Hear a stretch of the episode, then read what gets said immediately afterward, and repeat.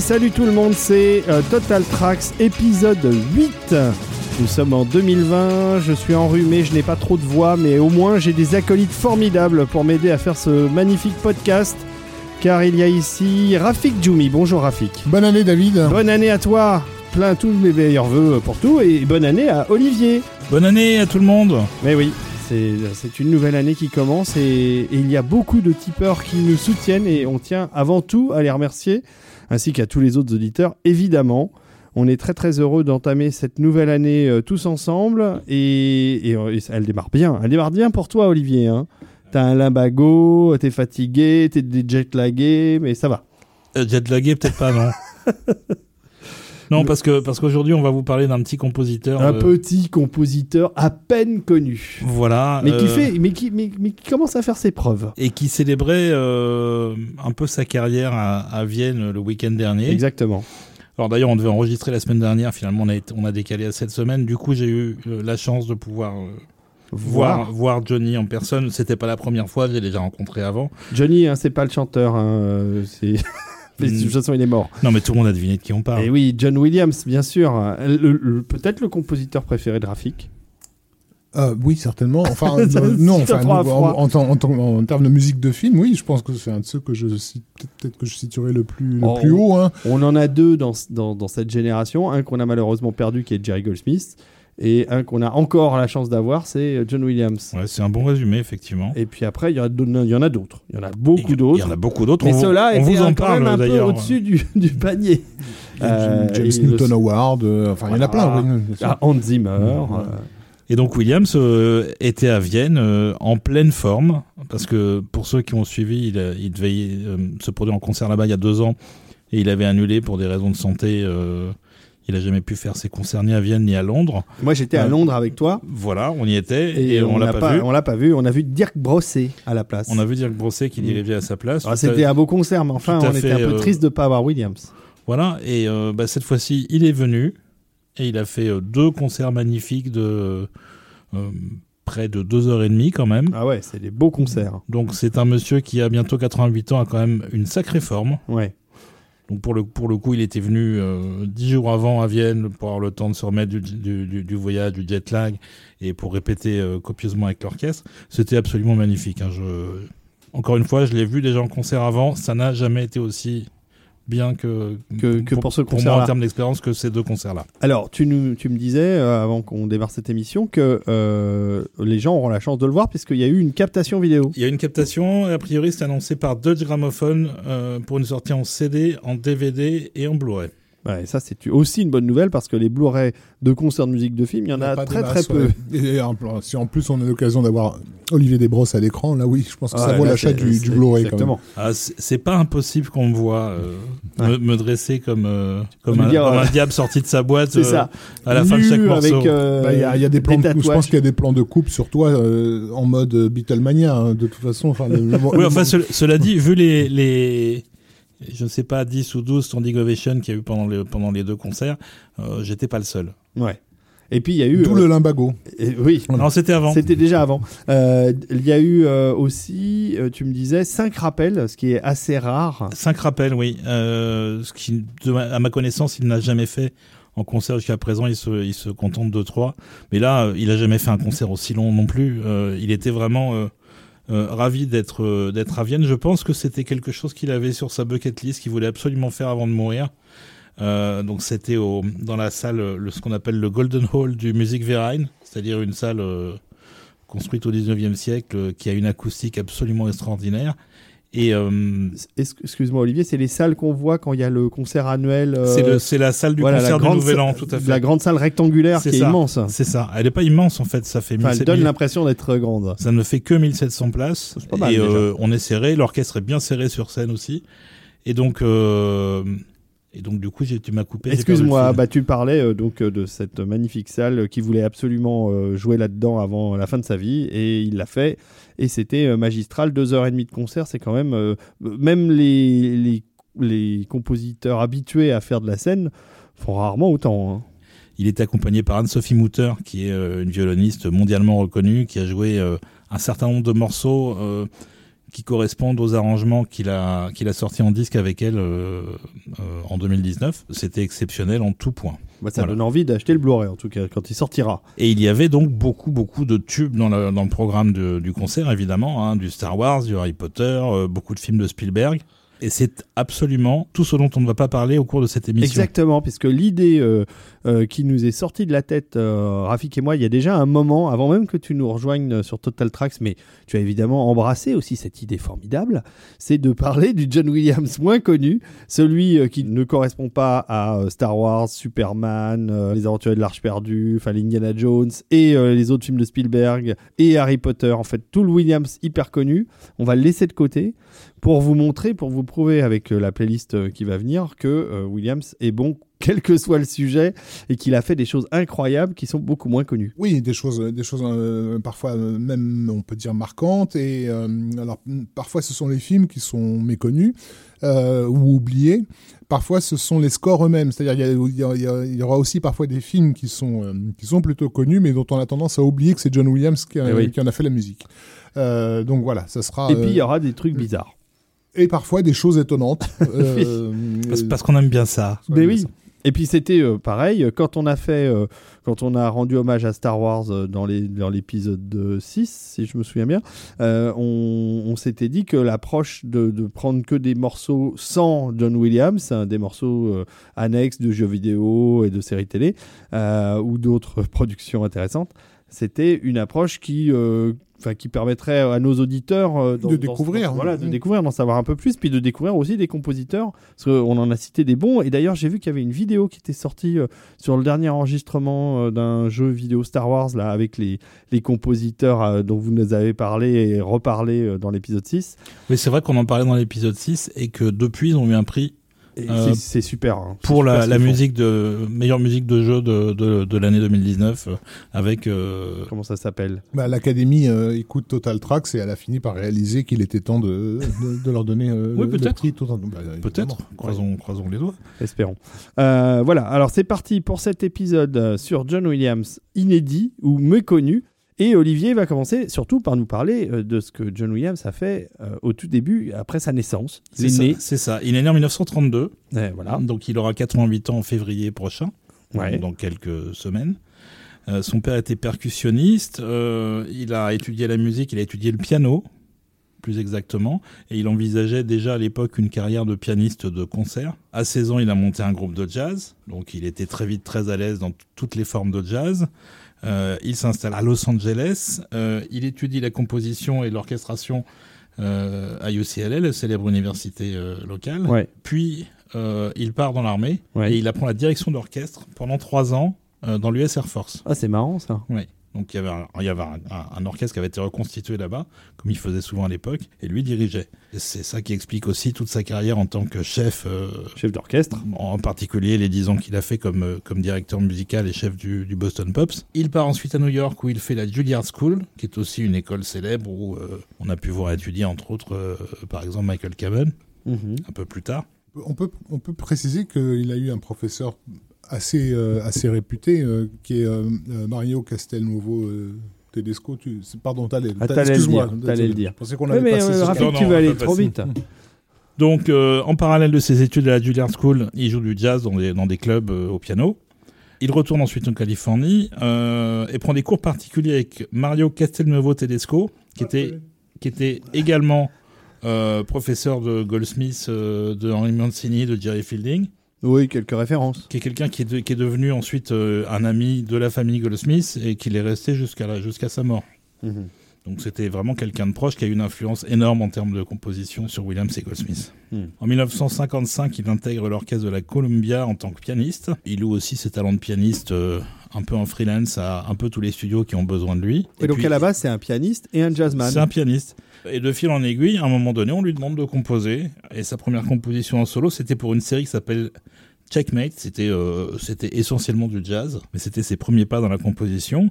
Il commence à travailler régulièrement pour la télévision. Il est tout jeune, il a encore des cheveux. Il est tout jeune, il s'appelle encore Johnny Williams. Il commence à travailler un petit peu pour le cinéma euh, sur des comédies qui sont pas vraiment euh, particulièrement notables. Bah, les, comment voler un million de dollars, etc. On est, Ouais. on est arrivé à cette période. Elles, étaient notables au moment où elles sortaient. C'était quand même Oui. des, des gros, des gros projets. Euh, Oui, mais ça reste encore euh, pour du Williams, ça reste encore très calibré. Il est, il, il Ah oui, sortait pas, le- il sortait pas encore des, des Sur la musique, oui, à, cette- à cette époque-là, on va pas, on n'a pas choisi ces, ces, ces morceaux-là. Effectivement, le, voilà. le Guide to the to a Married Man et euh, c'est ça, c'est ça, c'est les choses. C'est un peu le sous Mancini euh, de, de, de, de l'époque. Voilà, et puis en parallèle, il continuait de travailler comme pianiste. Il a d'ailleurs joué sur plusieurs scores de Goldsmith euh, à cette époque-là en tant que en tant que pianiste. Et puis finalement, euh, en 1965, il va faire une première incursion dans l'univers de la science-fiction, euh, qui est un genre qui va plutôt bien le servir par la suite, Tu m'étonnes. euh, avec une série euh, produite par Irwin Allen qui s'appelle Lost in Space. Voilà, et dont on parle encore aujourd'hui, puisqu'il y a eu un remake, un film, etc. etc. Donc, en effet, Lost in Space 1965, on va écouter ça tout de suite. Moi, j'adore, ça fait partie de ces, vieux génériques de séries télé qui me font toujours rêver.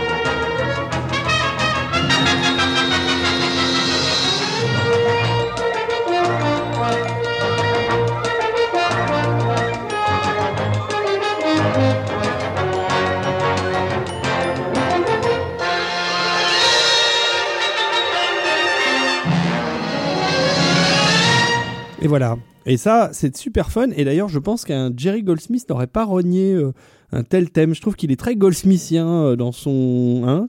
T'allais le Bah, dire peut-être. Goldsmith, en fait, a bossé aussi euh, sur les séries euh, d'Irwin Allen, euh, puisqu'il y en avait tout, euh, tout, un, tout un panel. Ouais. Euh, Williams a fait, euh, donc, dans mon souvenir, Voyage euh, au fond des mers, enfin, Voyage to the bottom of the... Non, ça c'était Goldsmith. ça, Goldsmith, alors. Ah, non, non, Williams, il a, Il a fait il a Land fait of Lost, the Lost in. Space, Lord of the Giants et Time Time Tunnel. Tunnel. Time Tunnel. On va écouter après. Et Goldsmith en a fait d'autres, mais il y avait, il y avait une- énormément de compositeurs qui travaillaient sur ces séries-là. Alors, ce deuxième thème de la saison 3, euh, c'est celui qu'on entend en citation dans la nouvelle série euh, euh, Oui. dont la musique Tout est fait, de... de Christopher Leonard. Ouais, que j'aime beaucoup, d'ailleurs. La, la série Netflix où Leonard a euh, créé à, à la fois son propre thème et intégré celui de Williams euh, euh, d'une manière très habile. C'est très bien d'ailleurs ce qu'a fait Leonard.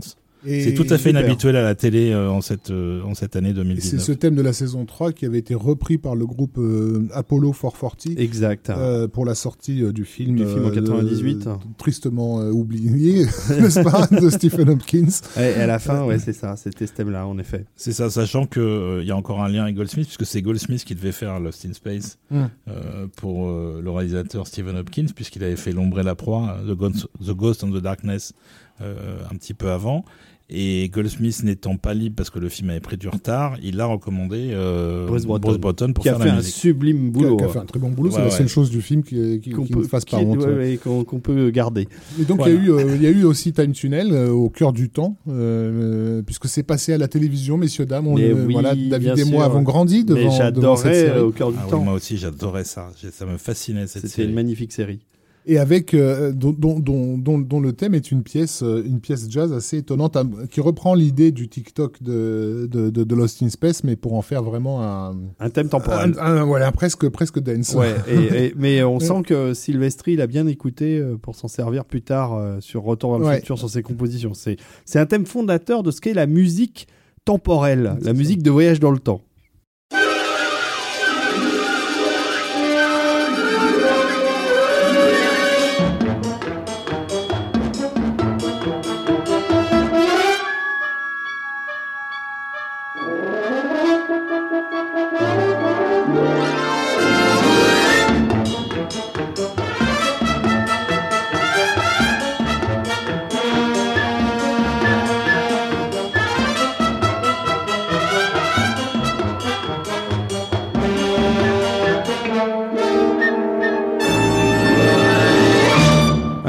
Fait, euh, l'exemple parfait, c'est 1965-1967, euh, 40 secondes pour créer un thème et te plonger euh, dans une série.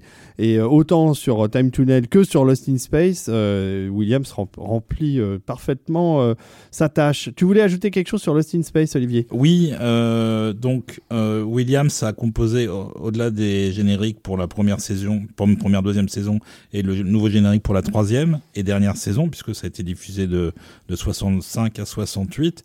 Euh, Williams a fait la musique de quatre épisodes, qui sont d'ailleurs tous disponibles en disque, sachant que euh, au-delà de ces quatre épisodes, l'essentiel de la saison 1, y compris le pilote, euh, utilisait la musique de Bernard Herrmann pour le jour où la Terre s'arrêta. Ah ouais. Oui, et d'ailleurs la musique de Williams s'est retrouvée ensuite euh, mélangée à celle de plein d'autres compositeurs, parce qu'il y a toute une liste que je ne vais pas vous donner là, mais ils étaient plus d'une vingtaine à avoir travaillé sur la série, à avoir fait un épisode par-ci par-là. Et euh, c'était très courant à l'époque de prendre une musique et de la, ce qu'on appelle traquer, la mettre Ouais. dans un autre épisode, euh, une fois, deux fois, dix fois. euh, Il n'y avait aucune euh, considération autre que l'efficacité sur la séquence qu'on était en train de monter. Donc, euh, Ouais. donc la musique se retrouve répartie un petit peu partout et c'est quelque chose qu'on retrouve également sur euh, The Time Tunnel puisque euh, Williams lui a fait euh, uniquement le, le générique et le premier épisode qui s'appelle euh, Rendez-vous with Yesterday. Euh, il y a plusieurs autres compositeurs qui ont travaillé sur la série, mais au total, euh, sur 30 épisodes de la seule et unique saison de The Time Tunnel, il n'y avait que 12 épisodes qui contenaient de la musique originale.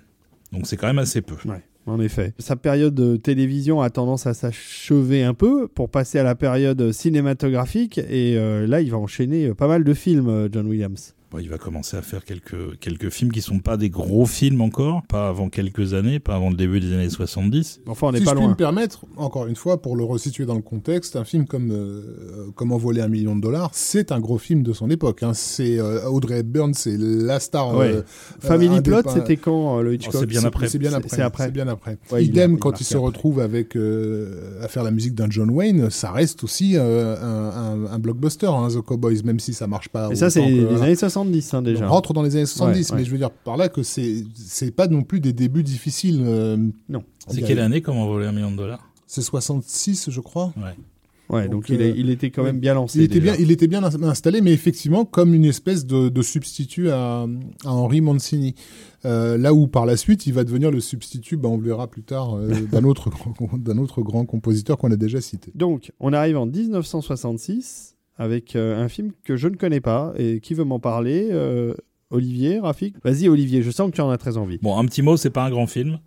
Euh, C'est pour ça, que je m'en souviens pas. Ça s'appelle The Rare Breed, euh, Rancho Bravo en France.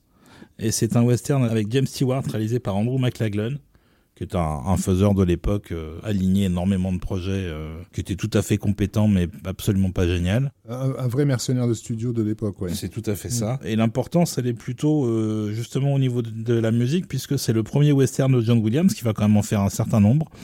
Euh, pas autant que Goldsmith à l'époque, mais il en, il, en, il en aura quand même une demi-douzaine euh, à son crédit. Et là, on retrouve déjà en fait toute une approche stylistique euh, qui crie euh, a posteriori euh, le style de Williams. Ouais. C'est-à-dire que maintenant, quand on l'écoute maintenant, c'est absolument évident que c'est, lui, alors que c'est vraiment quelque chose euh, qu'il n'avait jamais fait avant. Ouais. C'est très très éloigné du jazz. euh, Oui, parce que même dans ces deux génériques qu'on a écoutés, ces trois Oui. génériques, euh, il y a une influence jazz euh, Évidente, considérable. ouais. Voilà, et c'est avec les cowboys le plus euh, western, westernien dans le sens Copland, dans le sens Ouais.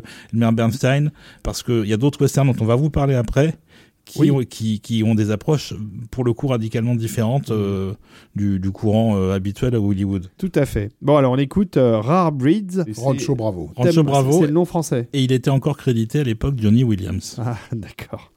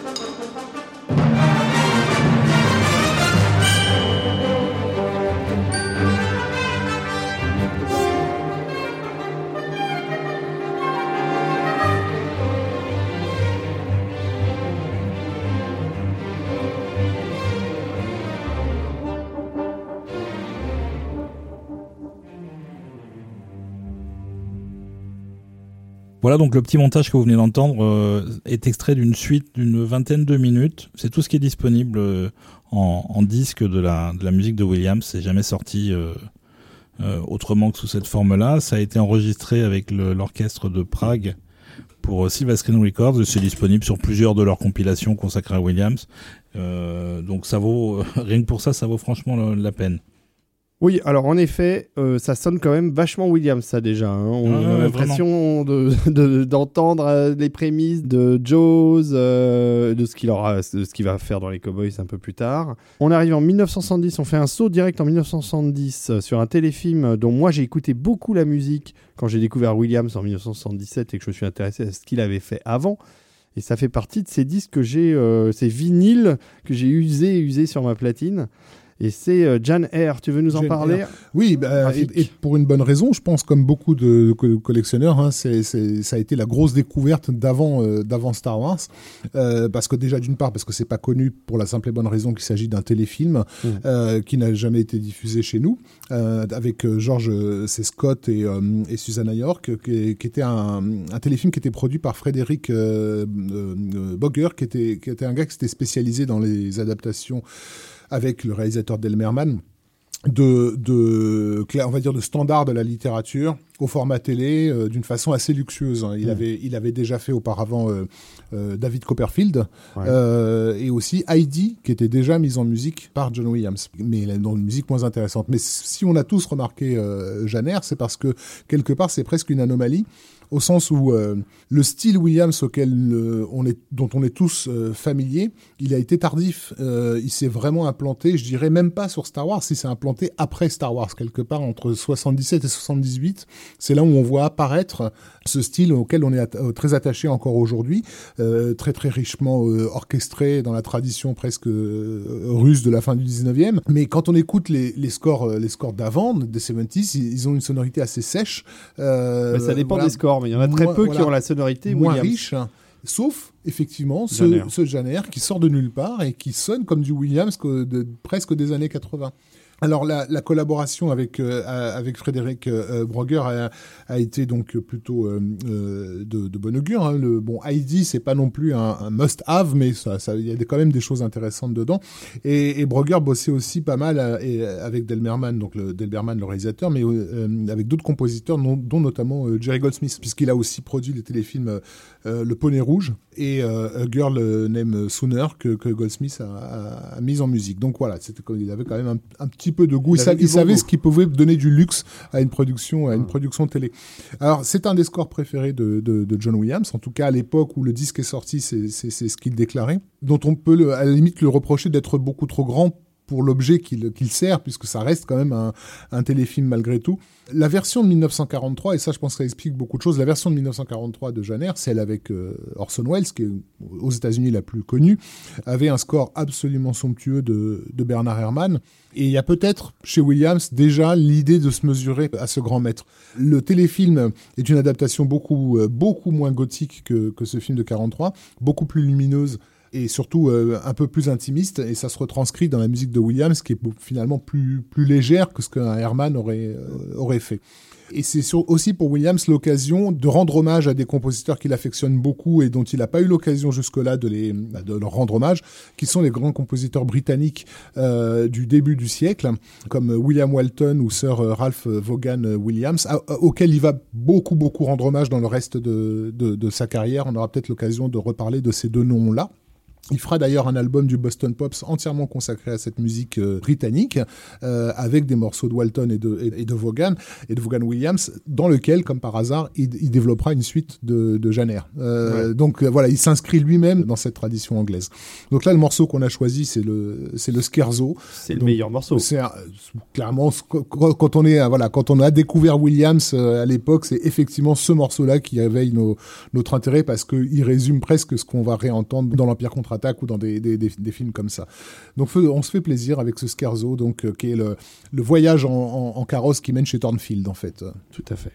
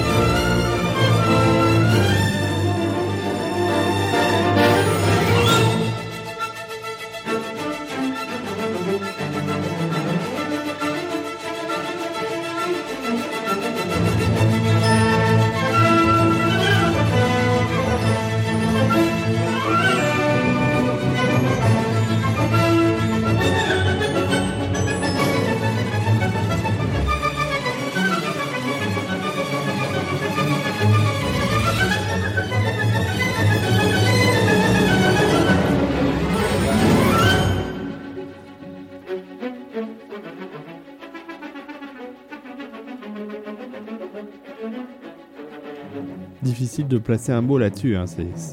C'est impeccable cette petite musique, euh, Olivier. Ah oui, moi je, suis fasciné, je m'extasie depuis toujours sur la capacité de Williams euh, à avoir un son euh, unique et à la fois très très délicat, très subtil et très ample. Il a toujours fait ça. Et c'est d'autant plus étonnant que quand on regarde l'instrumentation de Dianer, y compris le morceau qu'on vient d'entendre, à aucun moment il y a des cuivres.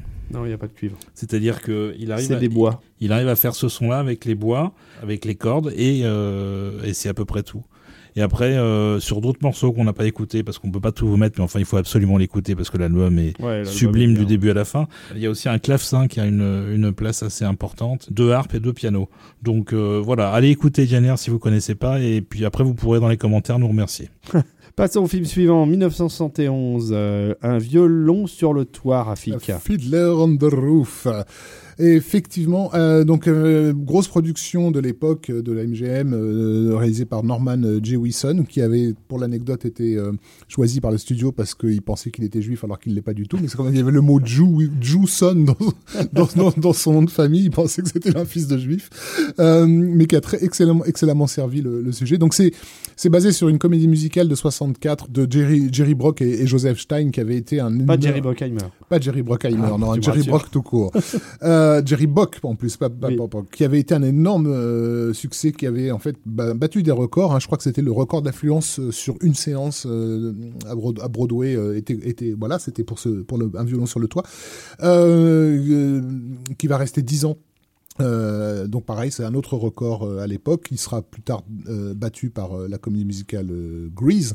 Euh, donc on est, on est à ce niveau d'affluence. Donc quand le film se fait, la moitié du pays, enfin le- les États-Unis connaissent toute le- le- la comédie musicale et connaissent déjà les chansons, etc. Dont la fameuse If I Were euh, Rich Man, hein, euh, Yabadi Bidi Bidi Bidi Bidi Bidi Bla. Voilà. Voilà. C'est basé sur un, un, un- un conte de euh, Sholem euh, Alechem, j'espère que je le prononce bien, avec l'accent yiddish, euh, de, qui, qui est celui, le conte de Tévier et ses filles. Euh, et ça se passe donc dans la Russie euh, de 1905. euh, voilà, on a, on- en gros, c'est la présentation d'une communauté. Il n'y a pas vraiment tellement d'histoire autre que on présente ce que c'est qu'une communauté juive dans la Russie de l'époque. La musique euh, sur scène est une musique qui est complètement euh, fidèle à, à l'esprit de la musique euh, klezmer euh, de la tradition euh, yiddish, mais donc assez simple au niveau des, des harmoniques, de la composition, on va dire. Sur le film, il y a l'idée d'en faire un projet, euh, on va dire plutôt luxueux. C'est un film de luxe d'ailleurs. Euh, J'avais acheté euh, à, très grand prix le, laser, le laserdisc à l'époque, parce que même si je suis pas fan du film, visuellement et au niveau son, enfin, c'est beau. Quoi. Ah, bien, ouais. La photo d'Oswald Morris euh, qui fera plus tard Dark Crystal, elle est, elle est magnifique sa photo. euh, euh, voilà, c'est bien mixé, c'est un vrai produit Oui, de luxe d'époque. c'est un grand spectacle. Voilà. Et, euh, et donc, bah, dans cette tradition euh, luxueuse, il y a l'idée aussi que la musique va devoir s'enrichir par rapport à ce qu'elle était sur scène, et c'est là que Williams va, intervenir. Il va pas se contenter juste de reprendre et de diriger l'orchestre, il va vraiment réorchestrer. Et donc, il y a plein de subtilités dans l'orchestration qui ne sont complètement absentes de la version euh, scène. Euh, si vous avez l'occasion d'écouter les deux, c'est absolument évident. Il a en plus, ils ont remplacé le, le chanteur qui était Zéro Mostel sur scène, qui va devenir euh, Topol euh, à, à l'écran, tout simplement parce que Zéro Mostel est considéré comme trop connu et trop identifié, et qui préférait avoir un comédien auquel le, le public s'identifie plus facilement que voilà que, que Zéro Mostel. Et euh, le fameux violon sur le toit, c'est euh, Isaac Ste- Stern. Donc euh, on se paye en gros le meilleur violoniste de, de, de, de l'époque. du monde. Euh, et pareil, au niveau de son violon, il va amener, il va amener des subtilités qui étaient totalement absentes de la version sur scène. Donc en gros, il va y avoir quand même un énorme travail de la part de, de, de Williams. C'est pas une composition personnelle, mais ça, ça reste un pur produit, euh, produit de John Williams, et c'est ça qui lui vaudra de d'être nominé et de remporter son premier Oscar pour un violon sur le toit. Donc on, on a choisi le morceau euh, d'ouverture Oui. qui est qui est le morceau euh, Tradition, donc, où on nous présente euh, cette communauté. Et, et c'est aussi un, un morceau euh, fondateur, on va dire, dans la musique euh, à la Broadway au cinéma, parce Mhm. que on va retrouver ce- ce- cette même flamboyance, ce même côté très exubérant de la Oui. musique Oui. dans les productions de Menken euh, de nombreuses années Exactement, plus tard, tout à fait. euh, que ce soit euh, chez Disney et même après pour le Prince d'Égypte, tout ce genre de choses. On sent cette influence Tout du à fait. violon sur le toit. Il y a une chose qu'on peut- dont on peut pas se rendre compte en écoutant le morceau, mais qui est très intéressante, c'est que la musique est composée en fonction de certains effets sonores. Mmh. Euh, donc il y a, il y a eu un boulot avec le avec les responsables du son du film parce qu'il y a, on- il y a des- notamment des jeux de marteaux, d'enclumes, de, Oui. de couteaux, etc. qui rythment le, le- le morceau et c'est composé autour de ces sons-là. C'est parti. Day and night must scramble for a living, feed a wife and children, say his daily prayers, and who has the right, as master of the house, to have the final word at home? Allah!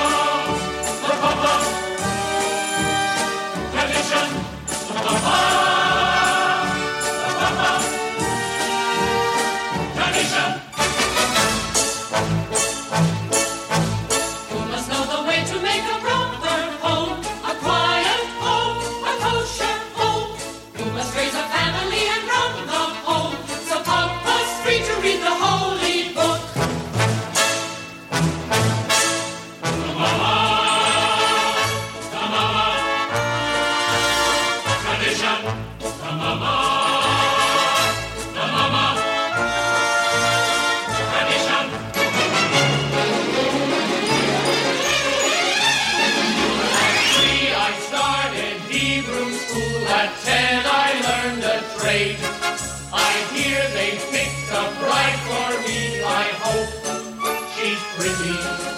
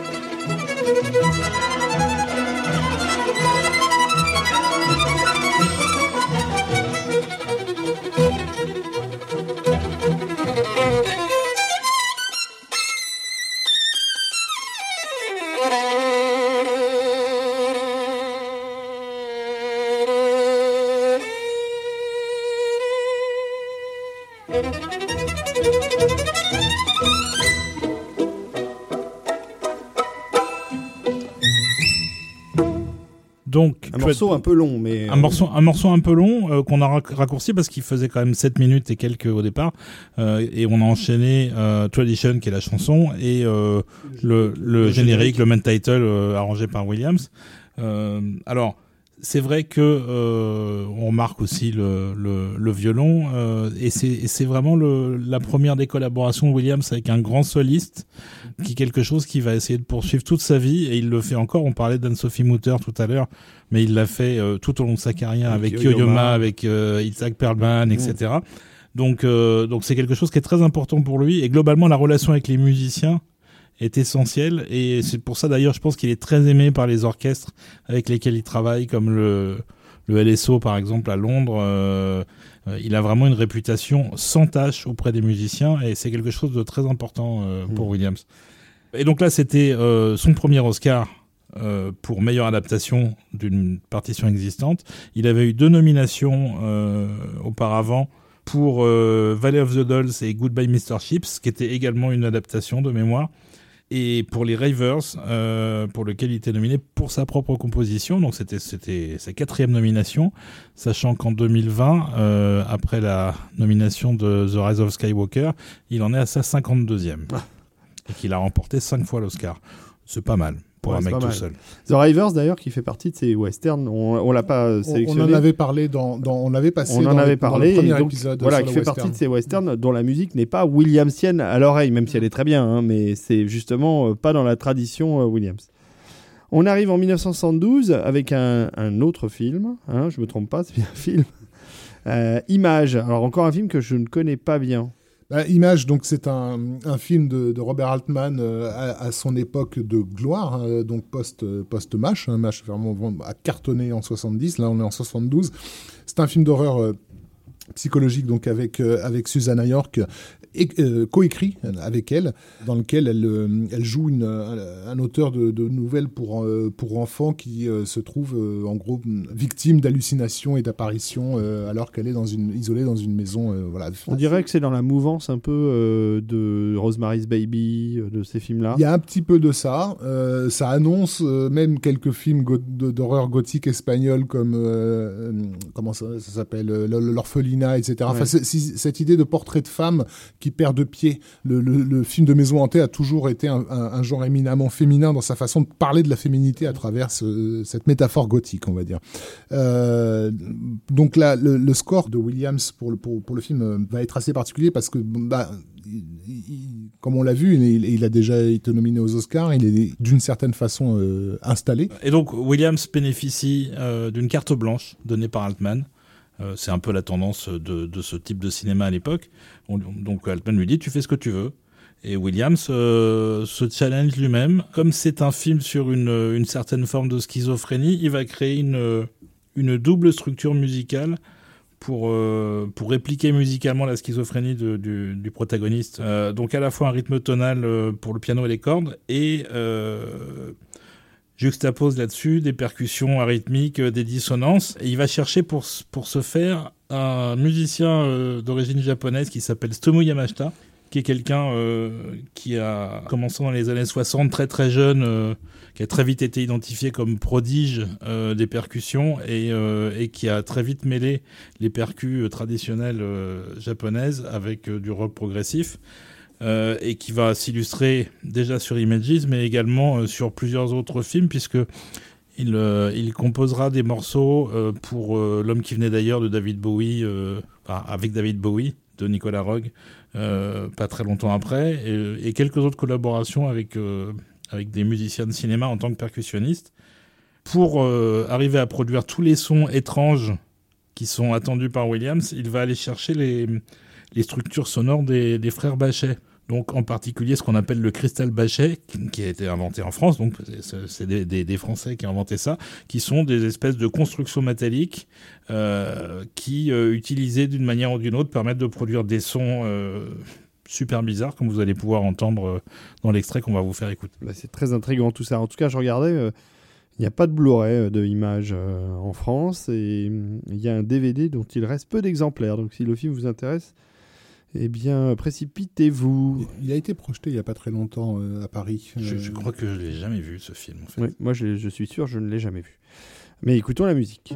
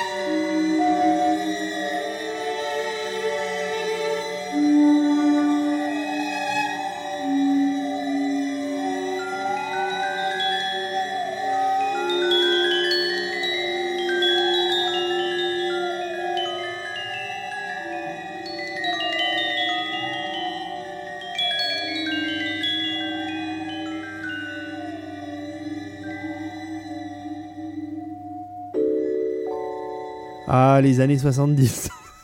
Je sais pas ce qu'il fumait à l'époque, mais euh, c'était de la bonne. Hein. euh, ça- ça- Ah bah je pense qu'Ostomu Yamashita il fumait des trucs. Hein. Euh, et donc euh, voilà, au-delà des, des, des, des différentes percussions dont on parlait avant, il y a aussi euh, un sifflet, il y a aussi l'usage de la voix qui est la voix justement du, du jeune prodige percussionniste. Donc Williams c'est quand même euh, fait bien plaisir euh, en approfondissant des techniques d'avant-garde qui vont lui resservir par la suite, mais jamais au degré euh, extrême de, de ce qu'on trouve De dans Images score-là, en ouais. fait. Ouais. Donc euh, Mais au début, ça démarrait gentiment, et puis d'un seul coup, ça. C'est pas en vrai. Mais c'est- c'est c'est bien, c'est intéressant. Ça, ça- ça fait exactement comme moi quand je, présente quand je présente le film Image. Ça commence ça. tranquille et puis tout d'un coup, Ah, mais qu'est-ce qui se passe? Qu'est-ce qu'il nous raconte? Euh, Et alors, le truc qui est bien avec Williams, c'est contrairement à euh, d'autres compositeurs dont on pourrait vous parler où toutes les musiques sont pas disponibles, Williams, presque tout est sorti en disque. Donc, euh, Images, c'est sorti euh, il y a pas mal d'années déjà chez Prometheus.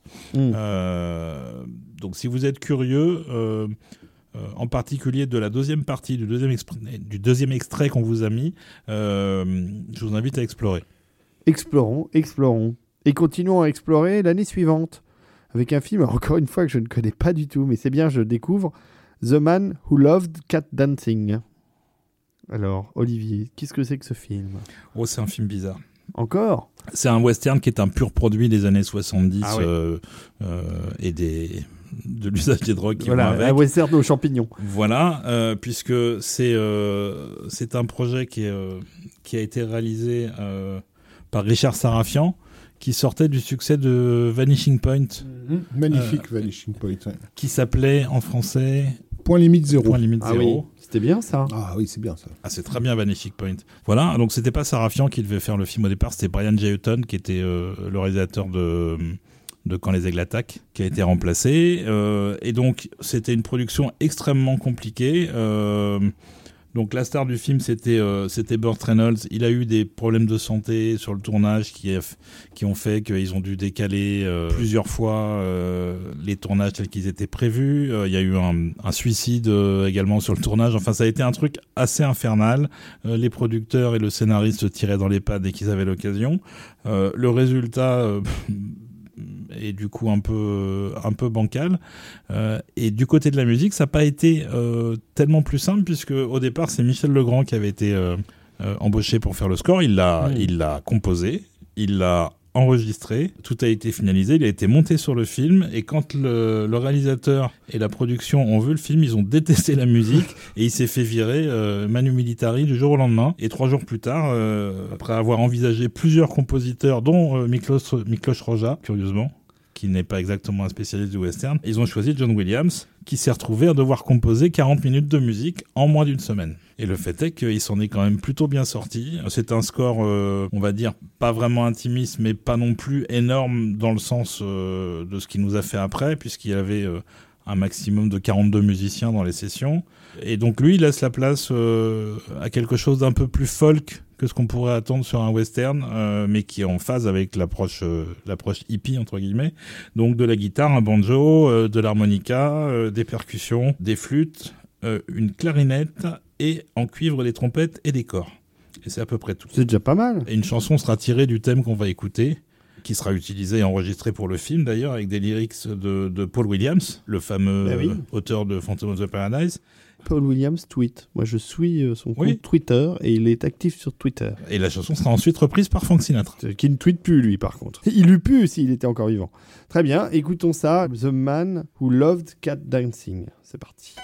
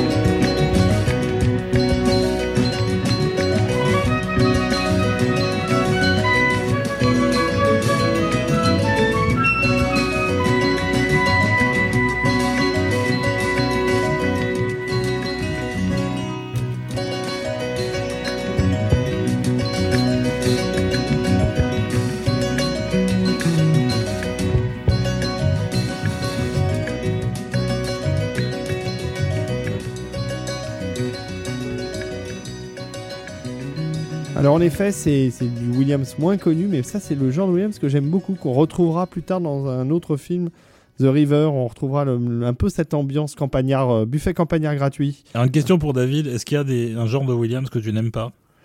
Euh, non, pas vraiment, mais J'en vrai. étais, j'en étais sûr. C'est vrai, c'est vrai. Quand on y pense, euh, Olivier écoute même la petite neck, donc euh, Moi aussi. je crois qu'il aime moi tout aussi Williams. J'écoute surtout quelque chose qu'on va vous faire découvrir tout à l'heure et euh, Ouais. vous m'en direz des nouvelles. Ouais, je vois, je vois de quoi tu parles. Euh, Il y a du cœur et il y a des bips. Non, c'est pas ça auquel tu pensais? Oh, je ne dis rien. Euh, donc, en passant en 1974 avec euh, à nouveau une production Irving Allen. Ah, le fameux. Bah donc oui, leur collaboration va pas s'arrêter en si bon chemin puisque donc euh, ils ont eu un énorme succès avec un, long métrage.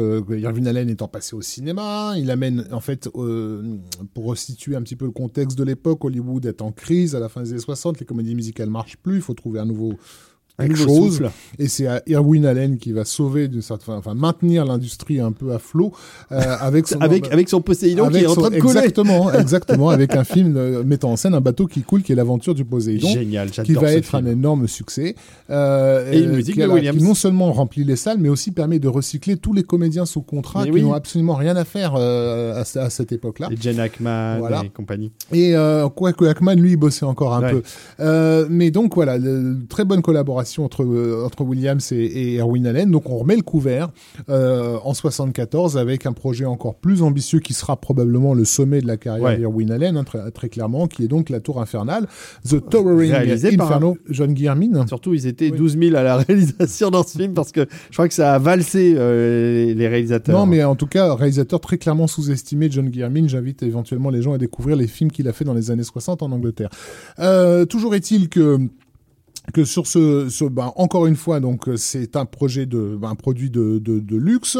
On a les deux grosses grosses vedettes de l'époque, c'est-à-dire susceptibles de faire venir les gens en salle, qui sont Steve McQueen et Paul Newman. Tu, on, on a fait pire en termes de, de tête d'affiche. ça m'étonne. Mais derrière, donc, on a fait Dunaway, on a William Holden, on a Fred Astaire, euh, Richard Chamberlain, Jennifer Jones, euh, Robert Vaughn.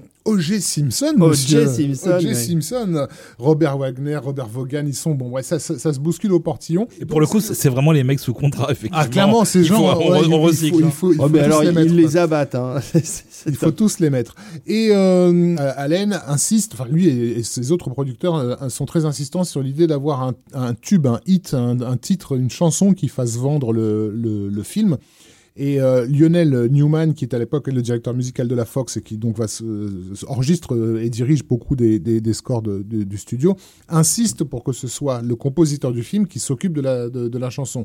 Donc comme c'est John Williams qui va faire la musique, il voudrait que ce soit John Williams qui fasse la chanson, ce qui ne va pas pouvoir être le, cas puisqu'elle sera écrite par le duo euh, Al Kasha et Joel Hirschhorn. La chanson euh, absolument abominable, euh, dont le titre m'échappe sur le moment, euh, We May Never Love Like This Again, je crois que c'était ça le C'est tout titre. à hein, fait ça. C'est en, Ouais. en fait le même duo qui a écrit la chanson de de Poséidon. Poséidon, voilà. euh, qui est, et d'ailleurs les deux sont chantés par euh, par euh, Maureen McGovern qui était absolument inconnue à ce moment-là et qui, qui est devenue célèbre du jour au lendemain. qui sera nominé aux, aux Oscars. Euh, mais ceci veut dire aussi que Williams va devoir intégrer cette chanson, la mélodie de cette chanson dans son euh, dans son dans son propre score.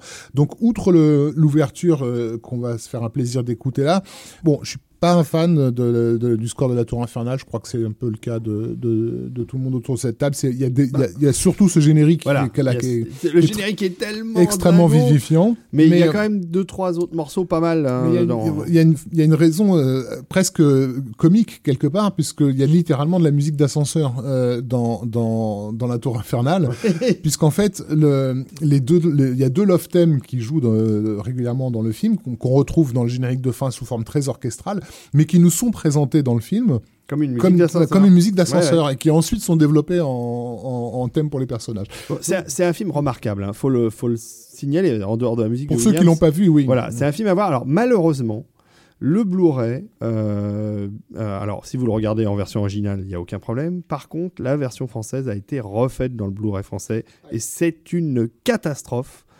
Mais pour ceux qui ont l'habitude de, tra- de traîner sur les réseaux, hein, hein, euh, vous pouvez retrouver une copie HD resynchronisé avec la version française d'époque qui est formidable parce qu'on retrouve les voix associées à Steve Martin, euh, à Steve Martin. Steve Martin, à, à Steve McQueen et Paul Newman et les autres, euh, Robert Wagner et compagnie.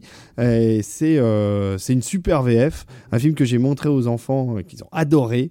Euh, c'est un film assez long.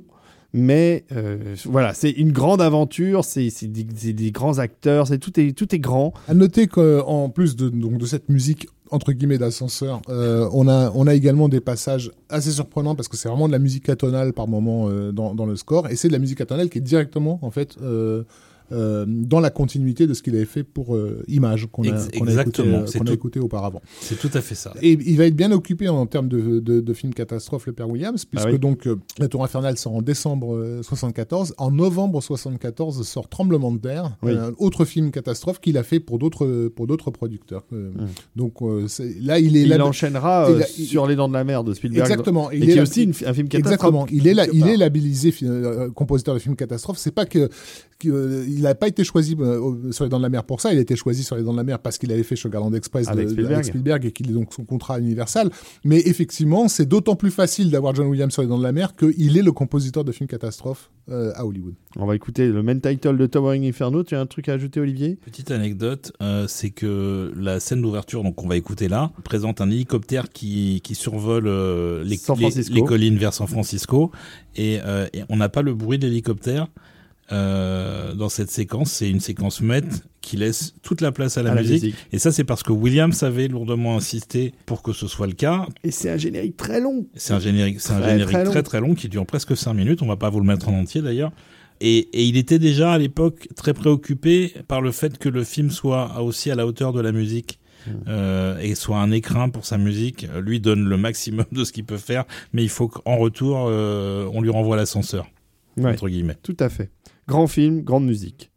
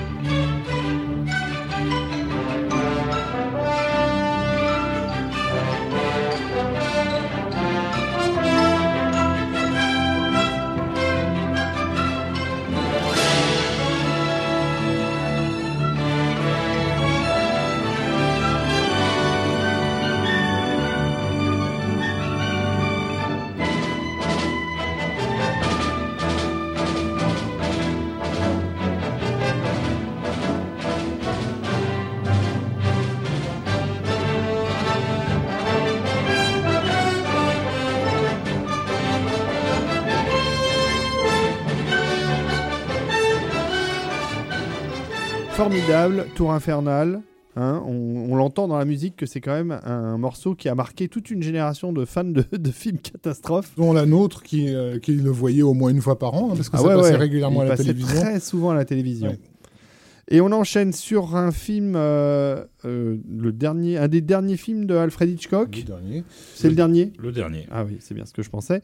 Euh, Family Plot, c'est pour ça que quand je posais la question euh, tout à l'heure euh, de quand le film, était sorti, je le voyais pas aussi tardivement parce que c'est vrai qu'Alfred Hitchcock, on pense plutôt les années 60, mais celui-là date de 1976. Alors Oui, pourquoi. Williams a-t-il été choisi sur Pourquoi ce projet Williams a-t-il été choisi Donc, euh, on a vu tout à l'heure avec euh, Janer que, que déjà il s'inscrivait dans le, dans le sillage de, de Bernard Herrmann ou cherchait d'une manière ou d'une autre à s'y inscrire. Oui.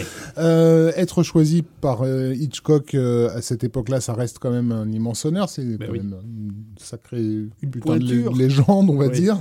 Voilà, il y avait que sur le, journal de minuit de, de TF1 à l'époque qu'on pouvait encore entendre quelqu'un dire Alfred Hitchcock est mort, parce que c'était comme ça que ça a été annoncé. Sinon, l'essentiel de la planète à l'époque ne, connaissait que ce nom-là. C'était un des réalisateurs, le réalisateur le plus connu du monde entier. Néanmoins, Hitchcock, comme on le sait, c'était euh, pas brouillé avec Herman, mais avait cherché à se débarrasser d'Herman à l'époque du rideau déchiré dont il avait refusé le, la musique, hein, qu'il avait euh, confié à John Addison à la place. Et c'était une des façons pour euh, Hitchcock de reprendre le contrôle parce qu'il estimait qu'en fait, sa collaboration avec Herman faisait de l'ombre à son propre talent. Euh, Il voulait se prouver qu'il était le seul auteur de ses films d'une certaine façon et que, Herman était un peu trop un co-auteur euh, à ses yeux.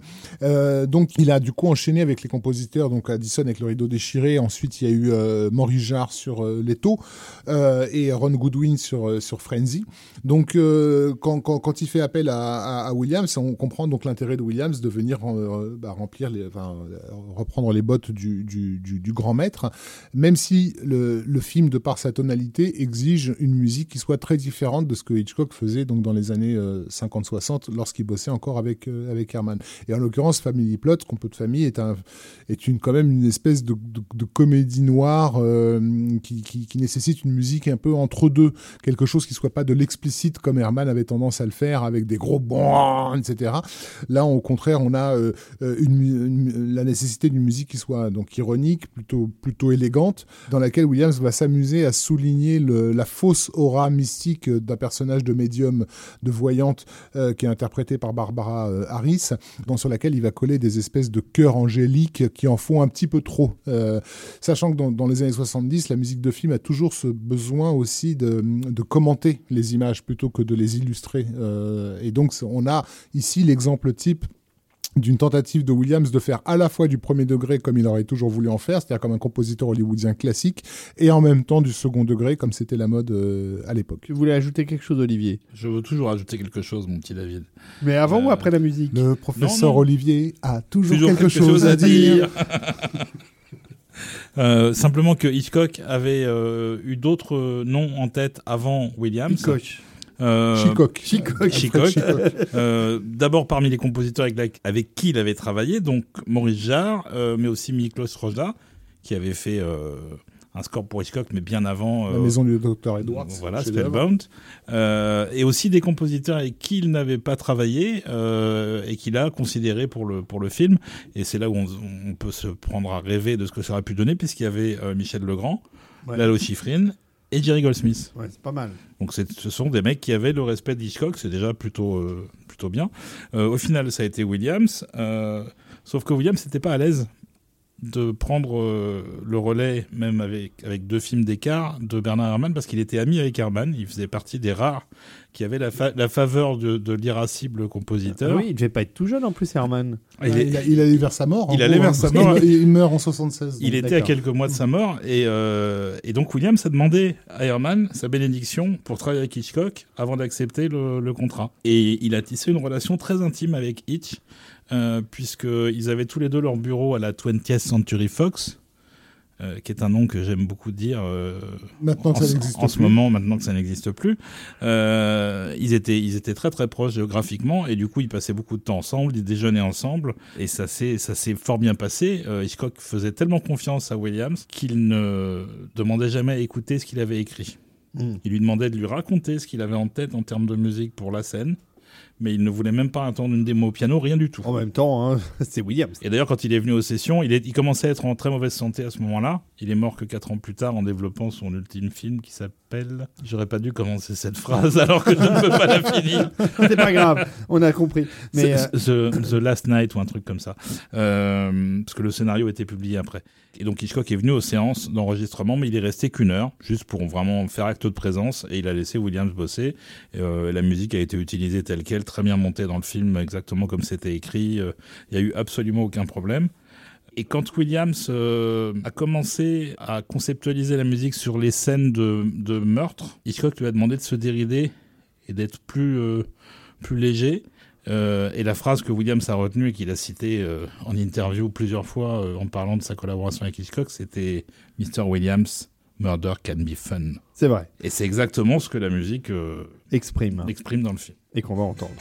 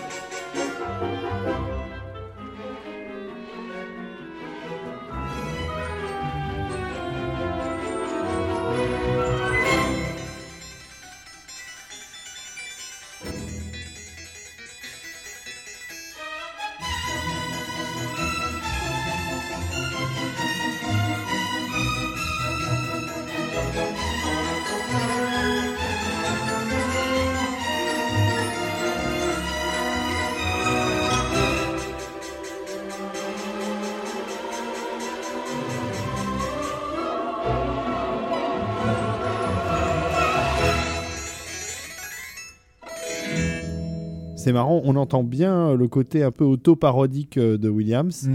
Et en même temps, on est dans du pur jus de Williams. Là. hein. Ça y est, on, on reconnaît notre compositeur euh, Mais fétiche. dans ce jeu à la fois ironique et respectueux de l'héritage de Bernard Herrmann, on retrouve presque du Daniel Elfman hein, dans, dans la fin, de, Ouais, à la fin du peu, morceau. ouais, c'est vrai. Euh, l'enregistrement qu'on a entendu n'est pas la, musique euh, originale, n'est pas l'en- l'enregistrement original, c'est un réenregistrement qui a fait partie d'un album un peu particulier qui était les musiques d'Hitchcock sans Bernard Herrmann, euh, où il y avait plusieurs suites, donc justement, comme on en a parlé, de Miklos Rosa et, et Franz Waxman et tous ceux qui avaient bossé avec, euh, avec, euh, avec Hitchcock. Et, et John Addison, je crois. Et aussi. John Addison Ouais, il y en a- il y en avait quatre. Et donc Williams. Et euh, euh, ça fait partie de cette compilation, font partie des albums euh, des années 70 qui étaient produits par euh, George Korngold, qui était Ah euh, bah donc oui. le descendant de l'immense Irish Wolfgang Korngold.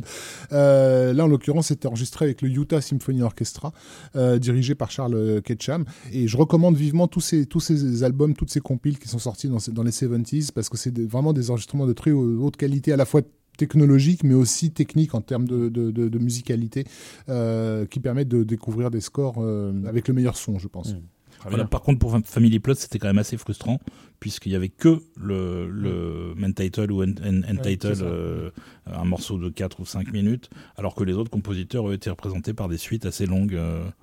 donc on a, on a attendu longtemps la sortie de l'intégrale de Family Plot, qui finalement est sortie euh, chez Varese Sarabande dans les années 2000. Mm. 1976, c'est aussi l'année euh, d'un film euh, qui rappelle euh, le, le début euh, de la vie de, de Johnny Williams euh, quand il était militaire, puisque c'est un, c'est un film de guerre qui Oui. s'appelle Midway. un gros, un gros- un- un- une grosse patate de guerre, hein, comme on, on aimait bien en faire à l'époque. euh, Il y en a eu d'autres euh, chez Goldsmith, par Euh, exemple. Goldsmith en a fait un paxon aussi. Les années 70 sont un peu euh, remplis jusqu'à la moelle de, de, de ces films-là. Euh, c'est pas pas une grande réussite, donc on va pas forcément s'attarder sur le, le film lui-même, qui est réalisé par Jack Smith, Smite, Smite. on a toujours le mal à le prononcer, euh, qui lui avait plutôt l'habitude de bosser avec euh, Jerry Goldsmith, hein, puisqu'ils euh, avaient fait ensemble euh, L'homme tatoué et euh, La balade du bourreau. The Traveling Executioner, avec qui d'ailleurs il va faire aussi les, juste après les survivants de la fin du monde. Euh, Oui, Damnation Alley. La Damnation Alley. C'est là où il y a le gros véhicule, là Oui, c'est ça, dans le Ah, j'aime bien ce truc-là. Donc là, Avec, pourquoi euh, Williams? Alors Williams, il est sous Springfellow Hawk. Williams, on l'a Enfin, dit- on l'a répété. Jean-Michel Vincent, pardon. Euh, on l'a dit, était sous contrat euh, avec euh, Universal. Euh, Les Dents de la Mer euh, est, est déjà sorti, donc il est, il est, il est à cette époque-là en train de surfer sur le succès absolument délirant des, des Dents de la Mer. Donc il est, il est bankable et il est, il est disponible. Donc en gros, c'est la raison pour laquelle il se retrouve sur sur Midway, pour lequel il va composer notamment une marche mémorable, euh, marche qui va être euh, jouée des centaines et des centaines de fois, dans, à la fois dans les concerts de John Williams lui-même, mais aussi dans d'autres concerts de musique de film. Ça devient un standard en fait du concert de musique de film que de jouer euh, The Midway March, même si à, à titre personnel, je trouve qu'il a fait 100 000 fois mieux avec la marche de 1941 qui arrive juste, euh, juste après, en 78-79, sans parler bien sûr de la marche impériale que certains d'entre vous ont peut-être déjà entendu et qui est pas mal non plus. Je, suis- je suis assez d'accord N'est-ce pas ce que tu viens de dire. Alors, à moins que tu aies autre chose euh, à rajouter au niveau- en termes de, de fabrication du, du score, je propose qu'on l'écoute directement. On l'écoute et puis je rajouterai après. D'accord.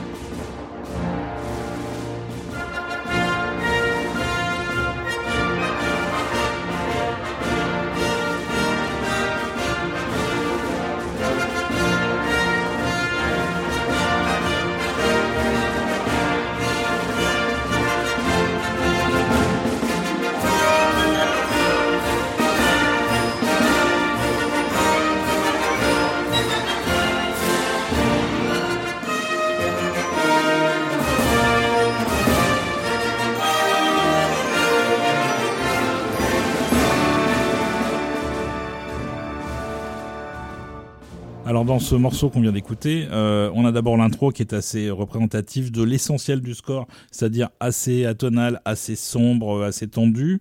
Euh, ensuite, on a eu un tout petit extrait d'une marche qui s'appelle The Men of the Yorktown March, qui est le véritable thème principal de, de- du film composé par Williams.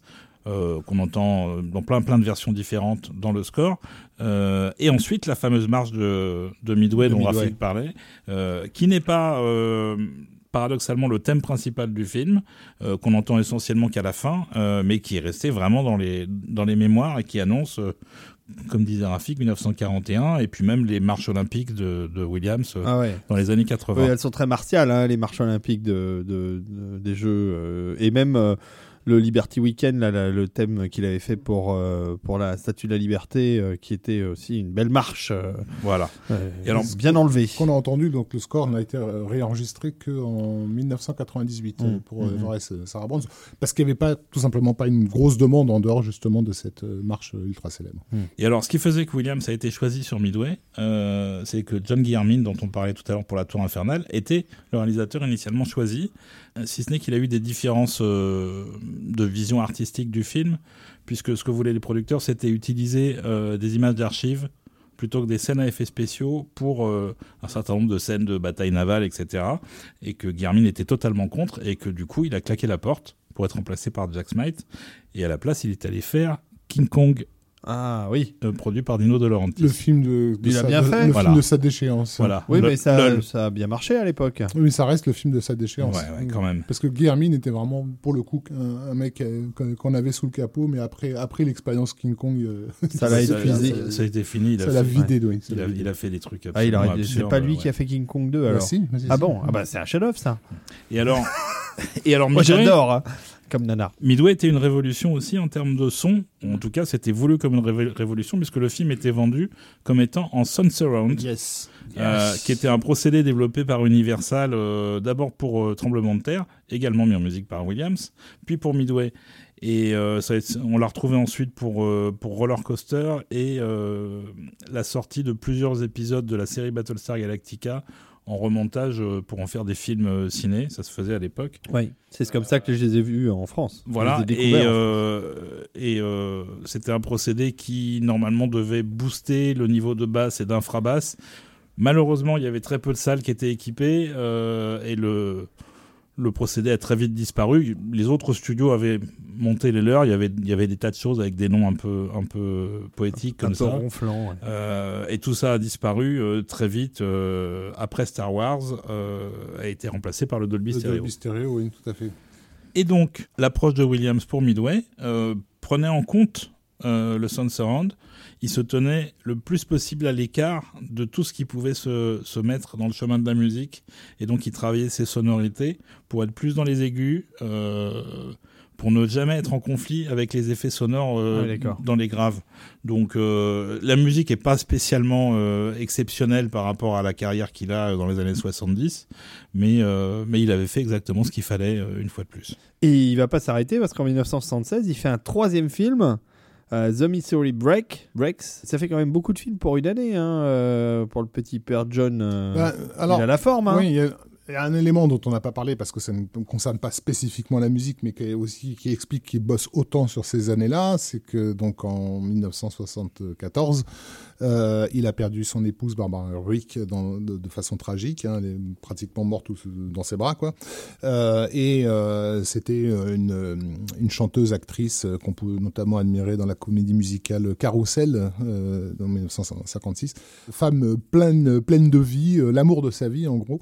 Donc, qui, ça a été un, un, trauma très très très intense et, qui l'a vraiment plongé dans le boulot. Donc, il avait aussi, à partir de 74, chez Williams, l'idée de ne plus sortir de son bureau et de ne composer jour et nuit quoi. Euh, Ouais. C'est aussi durant cette période-là, hélas, qu'il va développer son style absolument magistral, parce que bah, le fait est que le travail intense produit aussi des résultats, euh, des résultats intenses.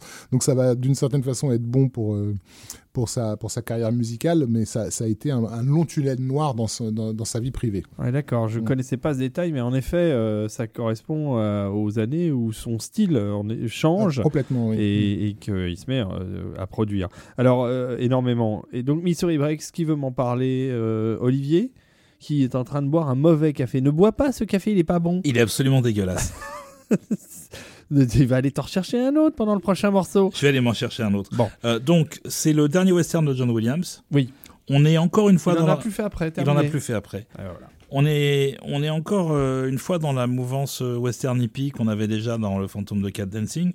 Euh, là, le film est réalisé par justement un des chantres de, la, de cette culture-là, euh, qui était encore auréolé de la gloire de Bonnie and Clyde, qui était Arthur Penn.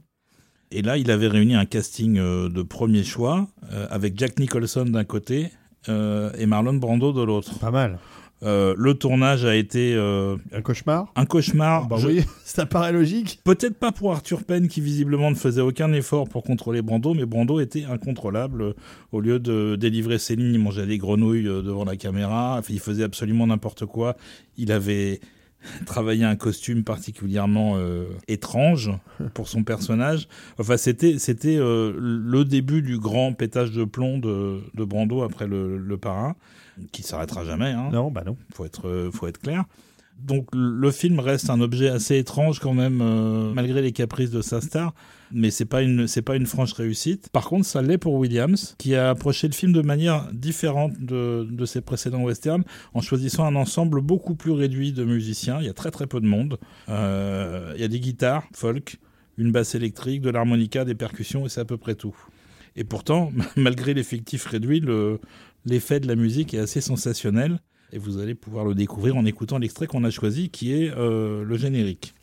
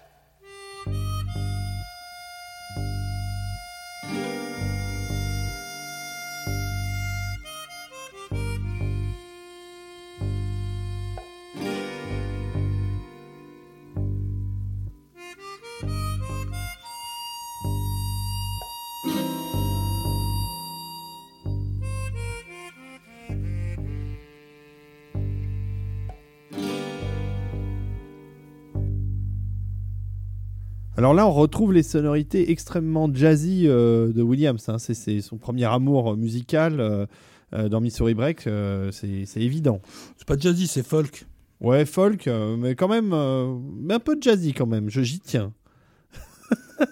Voilà. Ce qui est intéressant, c'est qu'il n'a jamais pris en compte dans aucun de ses scores de western euh, l'approche euh, euh, du western spaghetti. Non. Qui était pourtant euh, ultra à la mode dans les années 70, qui a forcément déteint sur certains scores hollywoodiens. euh, euh, je pense aux travaux de Lalo Schifrin sur certains westerns, euh, même Goldsmith d'une certaine façon.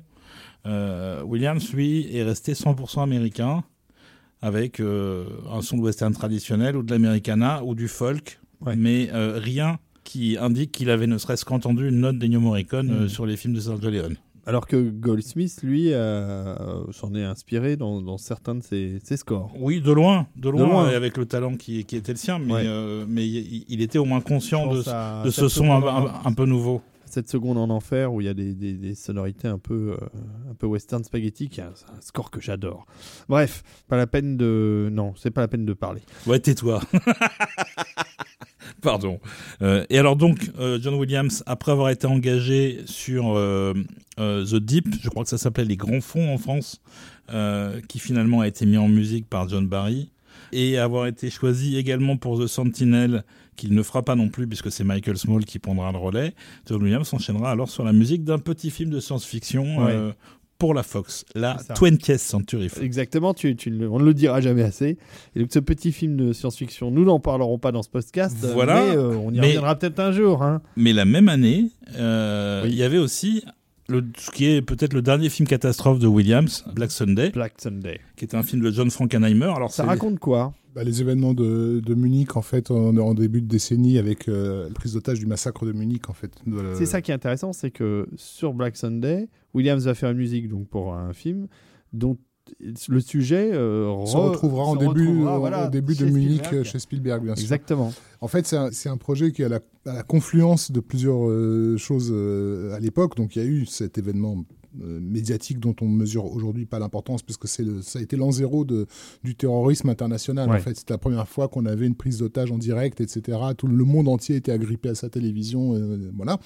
Donc ça a été marquant d'un point de vue cinégénique, mais au- dans, le réel. Euh, Il y a eu ça d'un côté. Donc il y a la nouvelle de Thomas Harris qui ensuite va, en sortir, qui va être un, très, gros succès de librairie, qui va justifier l'adaptation euh, du film. On a eu toute la période film catastrophe euh, dans les années euh, dans les années 70, comme on en a parlé, et on a aussi l'année euh, précédente un, film un peu oublié, mais qui est, plutôt bien foutu, qui s'appelle euh, Un tueur dans la foule, euh, Two Minute Warning euh, dans, son titre euh, euh, original, Euh, un film avec Charlton Heston et John Cassavetes qui euh, pa- parle d'un attentat euh, dans un stade de foot. Et en fait, tout le film, on attend le, le moment où ça va péter, quoi. Euh, et toute la foule, toute la foule est là. Et, euh, bref, donc euh, il y a une confluence de sujets en fait qui font que l'adaptation du roman de Thomas Harris va prendre la forme d'un film catastrophe euh, qui plus ou moins fait référence au- euh, à un tueur dans la foule qui est sorti l'année d'avant. On retrouve un peu tout ça dans, dans, dans, dans Black Sunday. C'est pas un film politique en fait. Ouais.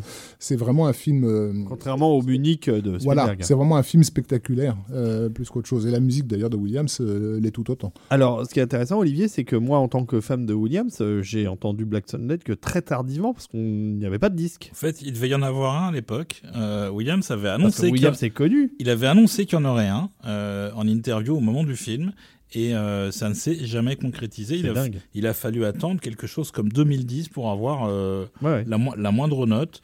Alors, euh, la musique a été beaucoup, beaucoup modifiée en cours de production, euh, puisque Williams a même dû réécrire certaines séquences et retourner les enregistrer bien après avoir fini les sessions d'enregistrement.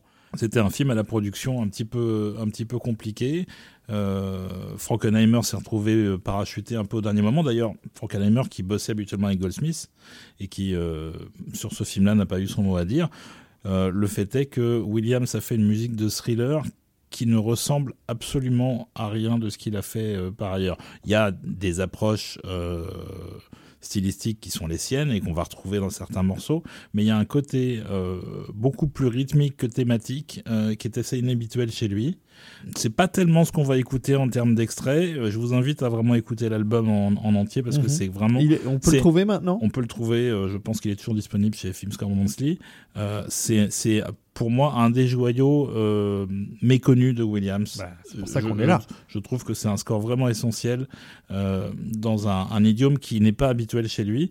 Euh, par contre, la forme l'est, c'est-à-dire que le morceau qu'on va écouter, c'est, une fugue. Et la fugue, c'est la forme classique que Williams apprécie le plus et il en met partout.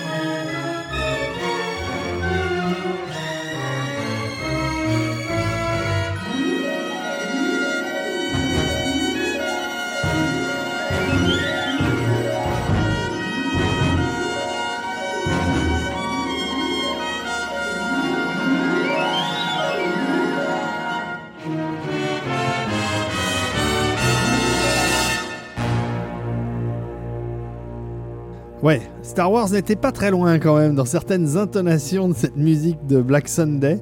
C'est bien dommage que le score soit pas sorti avant parce que c'est un des bons scores de, John Williams. Et en, effet, les, les fans amateurs comme moi euh, n'ont pas eu la chance de le connaître. euh, en tout cas à cette époque euh, et on voilà on a raté quelque chose Ah mais bah, bon Les voyous comme moi ont, là, ont- ont eu l'opportunité d'avoir un, un- un disque pirate euh, à la fin des années 90. Oh le vilain. Euh, bah, L'année suivante, John Williams revient sur un, un film qu'il avait déjà, sur le- pour lequel il avait déjà composé de la musique. Pour lequel il a pratiquement donné son identité au film, on va Exactement. dire ça euh, clairement, puisqu'il s'agit de la suite des, des Dents de la Mer, Jaws, Jaws 2, Jaws 2. Réalisé cette fois-ci par un Français. Exactement. Tu peux le dire maintenant. Oui, oui. Notre ami. Notre ami. Euh, donc, euh, qui, qui, est, qui en gros, il y a pratiquement, il y a une grosse partie de l'équipe hein, du premier film sur le sur le deuxième. Le chef op est le même, les comédiens sont les mêmes, c'est tourné au même endroit. Il y a, en gros, il y a que Spielberg qui est, que pratiquement qui est, qui, est, qui est absent et ça se sent assez clairement, puisqu'en gros, le réalisateur de ce deuxième opus, c'est le studio Universal lui-même. Euh, donc, film, euh, on peut le dire sans grand intérêt. Oh, moi, Euh, je trouve ça sympa. mais, mais qui visuellement ressemble tellement au premier qu'on a, on se dit mais pour- pourquoi c'est exactement le premier et ça marche pas En fait, c'est assez, intéressant. Euh, toujours est-il que euh, c'est l'occasion pour euh, nous d'insister sur un point pour les, les gens qui s'intéressent à la musique de film. Surtout, surtout, soyez toujours attentifs à l'après Oscar, l'effet post-Oscar. C'est-à-dire qu'en gros, un compositeur reçoit l'Oscar pour sa musique. Ça a été le cas de Williams sur les dents de la, les dents de la mer. Ça peut valoir le coup d'écouter la musique oscarisée, mais surtout, il faut écouter les musiques qui arrivent après. Parce que le- souvent, les compositeurs sont galvanisés par ce succès et livrent le meilleur d'eux-mêmes à la suite, en fait. Or, ce qui se passe avec euh, Jaws 2, Ouais, avec euh, Horner, je suis pas tout à fait d'accord. je pense que le masque de Zorro est Ah bien oui, meilleur que le Titanic. t'as t'as raison. Oui. Donc euh, non non ça marche assez régulièrement hein, tu verras. Toujours est-il que, que que les Dents de la Mer euh, le, donc le, le score du premier évidemment on peut pas- on peut rien on pourra jamais faire aussi bien que le, main title de, de, de Jaws qui est un, un Oh, des plein de Non, mais- super. non mais qui est un des comment dire un des sommets de ce que peut, de ce que la musique de film peut être en fait. Mm. Euh, mais mais pour ce qui est d'un- album dans la continuité, en tout cas chez les amateurs, on, on a plus souvent tendance à pencher vers le Jaws 2 euh, qui est beaucoup plus riche en fait au niveau orchestral album. et qui est un album absolument superbe, traversé de mélodies dans tous les coins. Ça a été super difficile de trouver euh, d'ailleurs un, un, un morceau, euh, de Oui. choisir un morceau plutôt Bah que oui, l'autre. oui, oui. Tellement il y a de l'album est à, à recommander très très très très vivement et ça reste encore aujourd'hui un album assez méconnu, euh, y compris dans les dans la- non pas chez les bofophiles mais dans les cercles simplement d'amateurs de musique de film. Ils n'auront pas forcément le réflexe d'aller vers celui-ci. Il a été très difficile à trouver pendant, Aussi, pendant- ça- ça a pendant aidé, très ouais. longtemps. Il vient de ressortir l'année dernière, ou il y a deux ans, dans une intégrale absolument sublime. Moi, j'avais le vinyle à l'époque. Et, et non, là, il y a absolument tout. Et il y a énormément de choses. Et d'ailleurs, on n'a pas choisi un morceau, on a fait un montage. On a été obligé de faire un montage Oui. pour vous donner un aperçu des différents aspects de la partition parce que c'est c'est euh, Très riche. très ne serait-ce que le, le- le thème d'ouverture. Parce que ce qui était génial euh, dans le premier film, c'était euh, l'ouverture avec la musique qu'on connaît, hein, le thème qu'on connaît. Et là, Williams a su avoir une approche euh, totalement différente Très douce, et hein. très douce. Et, Mm. mais c'est extraordinaire. C'est vraiment un grand, grand album, Jaws 2. Si vous avez aimé le premier, vous aimerez encore plus le deuxième.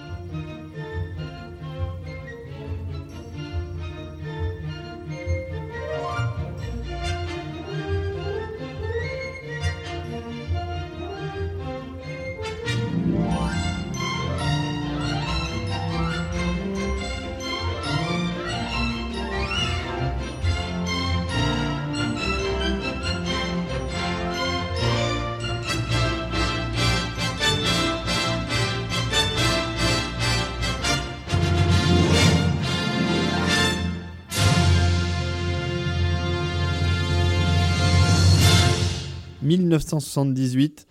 Grande année de cinéma et c'est aussi l'année euh, d'un film fantastique euh, dont euh, John Williams va faire la musique. Je repense à Jaws 2, euh, les amis. C'est pas la première fois que Williams fait une suite de sa propre musique euh, dans l'histoire de la musique de ses musiques de films. C'est bien possible. hein. C'est fort, fort Parce possible. que oui. les suites, les 2, les 3, les 4, c'est arrivé plutôt dans les années 80. Enfin, Parce que voilà, on, faisait pas de suite avant Jaws en fait. Exactement. Ou très peu. Et je pense si, que si, il y a eu les planètes des singes, il y a eu les trucs comme oui, ça. c'est vrai. Mais euh, c'était quand même assez peu commun. Tout à fait.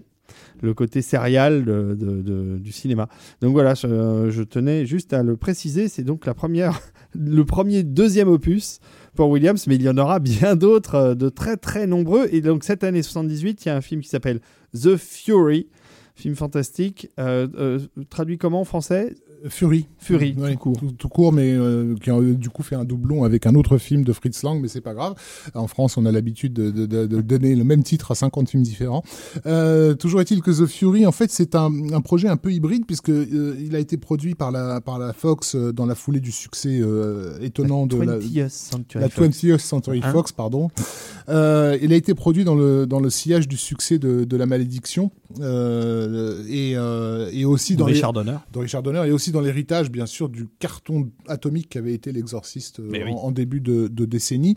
Et en même temps, dans un projet dans lequel on essaie de faire rentrer du film d'espionnage, du thriller, des poursuites en voiture. En gros, tout ce qui a bien marché dans les 70s se retrouve un peu dans, dans, cette, euh, dans cette mixture. C'est Alan Ladd Jr., le basiquement un des papas de Star Wars hein, puisque c'est lui qui a vraiment sauvé le projet Star Wars à, à- la Fox et qui l'a soutenu euh, euh, il était le le seul producteur de la Fox à soutenir le projet Star Wars donc merci à lui d'avoir tenu bon.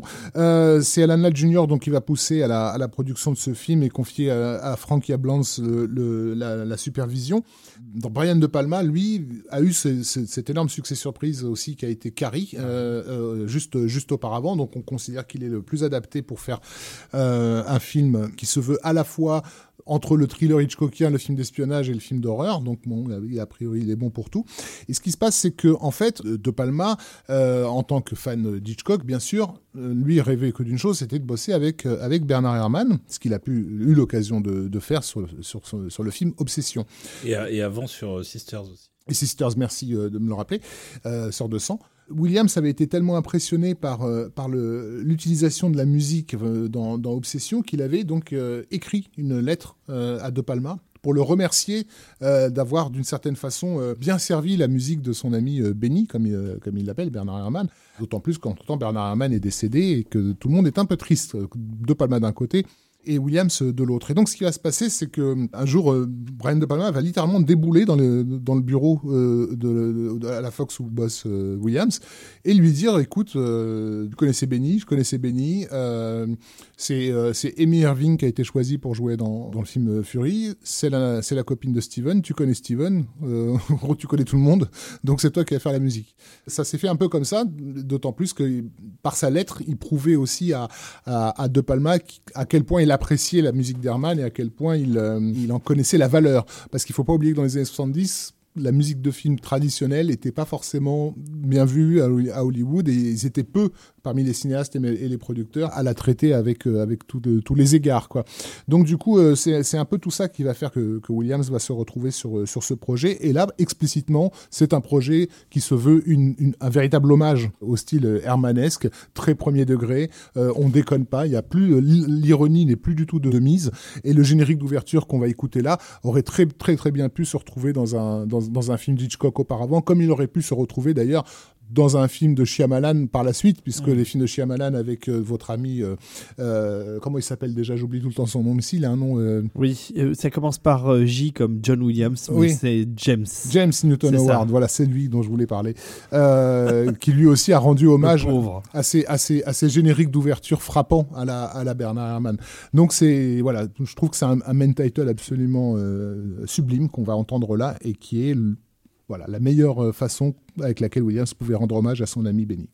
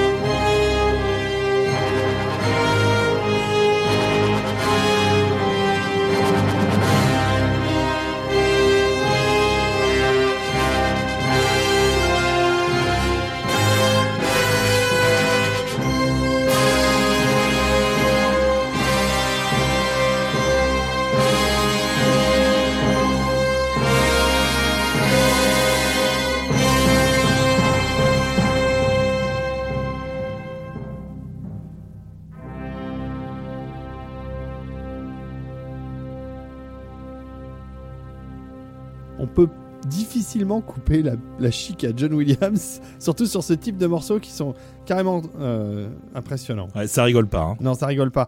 Et alors, ça rigole plus dans un autre morceau de The Fury que moi j'aime particulièrement, qui est un morceau complètement féerique. C'est une Et- scène bah, qui se veut en fait un moment justement féerique dans le film, puisque on n'a pas trop parlé de, de ce que ça racontait, mais ce sont des enfants euh, qui ont des pouvoirs euh, paranormaux, euh, je sais pas comment dire, psychiques en fait, qui sont euh, dans un institut où on essaie, on essaie en fait d'en- faire des armes euh, militaires. Et, et les premiers jours sont pour l'héroïne Amy Irving idylliques en fait, avant que elle, elle- elle- avant qu'elle réalise qu'il s'est passé, il se passe des choses graves dans cette maison et que ses pouvoirs à elle vont se, se retourner contre ses propriétaires, on va dire. Et on retrouve le style, euh, le style euh, très enchanteur euh, Oui, de de John Williams, quand- comme on pourra le retrouver plus tard euh, dans E.T., euh, dans Hook euh, ou dans Harry Potter. Et là, c'est c'est un des premiers morceaux euh, de, de ce, ce type de composition euh, que l'on trouve dans The Fury. Et on écoute ça tout de suite.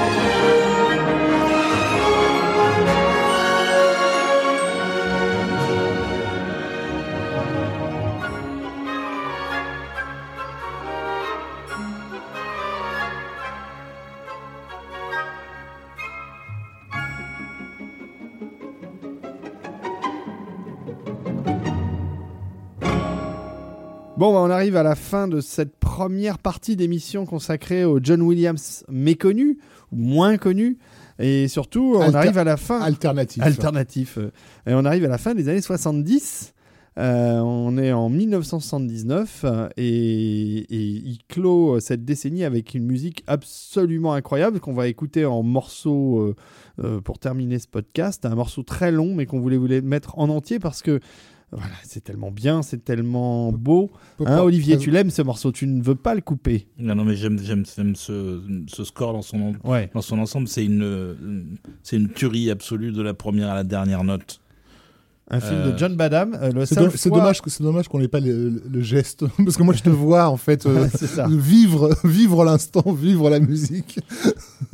Olivier, est- on a l'impression Ah non, de mais voir Dra- un, homme Dracula, politique, mais un homme c'est- politique du 19e siècle Mais sur pour- les tribunes. En plus, ça a toujours été, c'était un des premiers Williams en vinyle euh, à, à- à l'époque, Mm. en fait. Ouais, je suis vieux. Hein, Pour un film euh, qu'il faut resituer peut-être, Oui. euh, donc le Oui. Dracula de John Badham, qui est quand même aussi là aussi un projet un peu space, euh, puisque donc euh, pour tenter de moderniser euh, sans le moderniser, le- puisqu'il s'agit à la fois d'une adaptation fidèle du, du, du- du roman, mais en même temps euh, qui arrive à une époque où on ne peut plus faire des films gothiques comme ceux de la Hammer dans- des années de la décennie précédente. On fait appel euh, au, au réalisateur de La fièvre du samedi soir, qui a ça. été le, le- le gros carton de la fin de la décennie et, euh, et, et en gros en, en lui demandant de faire les deux en même temps. Et donc on a un film qui va essayer d'un côté de, de, de, de, de se la jouer très british, euh, gothique à l'ancienne, etc. Et de temps en temps partir dans des délires disco euh, qui restent qui restent en mémoire avec un, un Dracula joué par Frank Langella dont on sait effectivement pas trop s'il vient de débouler en discothèque ou dans les Carpates. C'est des- Un super brushing. voilà. Mais Alors, il y a eu toute une histoire autour de l'étalonnage du film aussi, parce que euh, à l'époque, alors je me souviens plus dans quel sens, mais euh, Badam voulait un film très coloré, très vivant, ou l'inverse. C'est C'est l'inverse. C'est l'inverse. Il voulait un film un peu, euh, oui, un peu descendu avec des couleurs euh, euh, proches du noir et blanc. Mm. Et ensuite, quand il y a eu la- les, les sorties DVD, euh, la, la production a mis les couleurs à fond. Et ça, je crois qu'il n'était pas très content, Badam, de, de l'édition DVD de Dracula, qui, qui renforçait tous les contrastes et toutes les couleurs. Et ça lui, c'était pas comme ça qu'il avait euh, imaginé son film. C'était Gilbert Taylor qui avait fait la, la- la photo, qui a aussi euh, qui avait fait euh, le Répulsion de Polanski sur- surtout, euh, et puis un, un- un petit film qui s'appelait euh, la- un, nou- un nouvel espoir, je sais plus un truc Ah comme ça. oui, d'accord. C'est ça, tout à fait. Encore ce truc-là. Ouais. Ah ouais. Et comment Williams, euh, vous savez comment Williams avait euh, obtenu ce projet Euh, Parce que Badam oui, oui. n'avait pas travaillé avec lui avant. En fait, il, Il, était, ne retravaillera pas avec Williams. il était à Londres. euh, il terminait Superman. Ah bah. Et il devait enchaîner sur euh, un autre film catastrophe. Qui aurait été son dernier film catastrophe, mais qui n'a pas fait, qui était Météore. Ah bah oui. Et le film étant. Oh, la euh, musique de Rosenman est vachement bien. le- alors, il a été remplacé par Ro- Rosenthal, Rosenthal, pardon. Laurence Rosenthal. C'était bien, c'était un beau score. C'était bien. euh, et Williams ne l'a pas fait parce que le film a pris des retards, tout bêtement Ouais. du retard, donc il, a- il, avait, il avait rien à faire. Et à ce moment-là, euh, on lui a proposé Dracula. Et il a dit oui. Bah, pourquoi pas Euh, par contre, euh, il n'était pas initialement super à l'aise avec le, avec le genre, puisque Williams n'avait jamais vu un seul film de vampire de sa vie. Euh, donc lui, il a vu ça euh, par le prisme d'une histoire d'amour un peu tragique, façon euh, Tristan et Iseux, et pas du tout un truc horrifique qui, est le, qui est le vampire de la, de la Hammer traditionnelle. Je viens d'y penser parce que tu parlais de, de Londres sur lequel il finissait Superman. C'est aussi là que, va se, que, que se tourne l'Empire contre-attaque, que Williams va, va également, bien sûr, mettre en musique. Et il y a une chose intéressante par rapport à, à ce, à ce Dracula, c'est que le, le style de- du Dracula, enfin ce que vous allez entendre, euh, se retrouve tel, presque tel quel dans l'Empire contre-attaque lors de l'arrivée des héros euh, dans la Cité des Nuages de, de Bespin.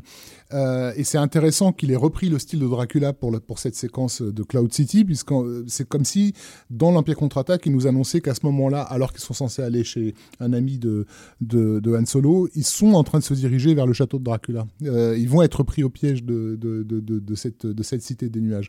Donc voilà, moi je sais que quand, j'ai j'ai découvert Dracula après l'Empire contre-attaque, Ouais. et j'avais l'impression d'avoir euh, voilà le Cloud City the album en fait quoi d'une certaine façon. On va écouter ça. On vous dit au revoir euh, à tous. Euh, tu as un truc à ajouter, Olivier? Oui, juste le, sur- oui, le, le professeur Desbrosses a toujours un truc à dire. Oh mon dieu, ça va, Ça, va te rester Ça va devenir récurrent, ça. Euh, oui, juste un petit, un petit détail sur ce qu'on va écouter. Vu qu'on a un peu le temps, parce que c'est le générique de fin, on peut mettre ce qu'on veut. On va vous mettre d'abord un petit euh, qui est assez magnifique euh, en termes d'écriture. Et on va enchaîner après sur le thème euh, de Dracula, qui est vraiment le grand thème romantique, euh, qui nous raconte une histoire d'amour tragique qui n'est pas exactement restituée à l'écran. Et c'est dommage. Mais par contre, la musique est vraiment sublime. Voilà, donc euh, bah, on, vous, on vous remercie de nous avoir écoutés. Mais tout à fait. et on puis vous on- remercie de tiper. Donc voilà, vous l'avez compris, on était parti pour faire un seul épisode et ça va se retrouver Ah encore non. une fois en saga. Non, bah non, parce qu'on est à la moitié des morceaux que nous avons sélectionnés. Donc la prochaine fois, nous ferons une deuxième partie sur ce Williams euh, inédit, moins connu, Alternatif. alternatif. alternatif. Et on en, on en restera là. Maintenant, c'est promis, on fera pas plus de deux épisodes par sujet, sauf, euh, sauf cas d'exception, évidemment. Ouais, sauf si c'est un sujet sur Jerry Goldsmith. On verra, on verra, Olivier, on en reparlera. Je vous embrasse tous et je vous dis à bientôt. Merci. Salut oui, les tipeurs. Merci, bisous. Au revoir.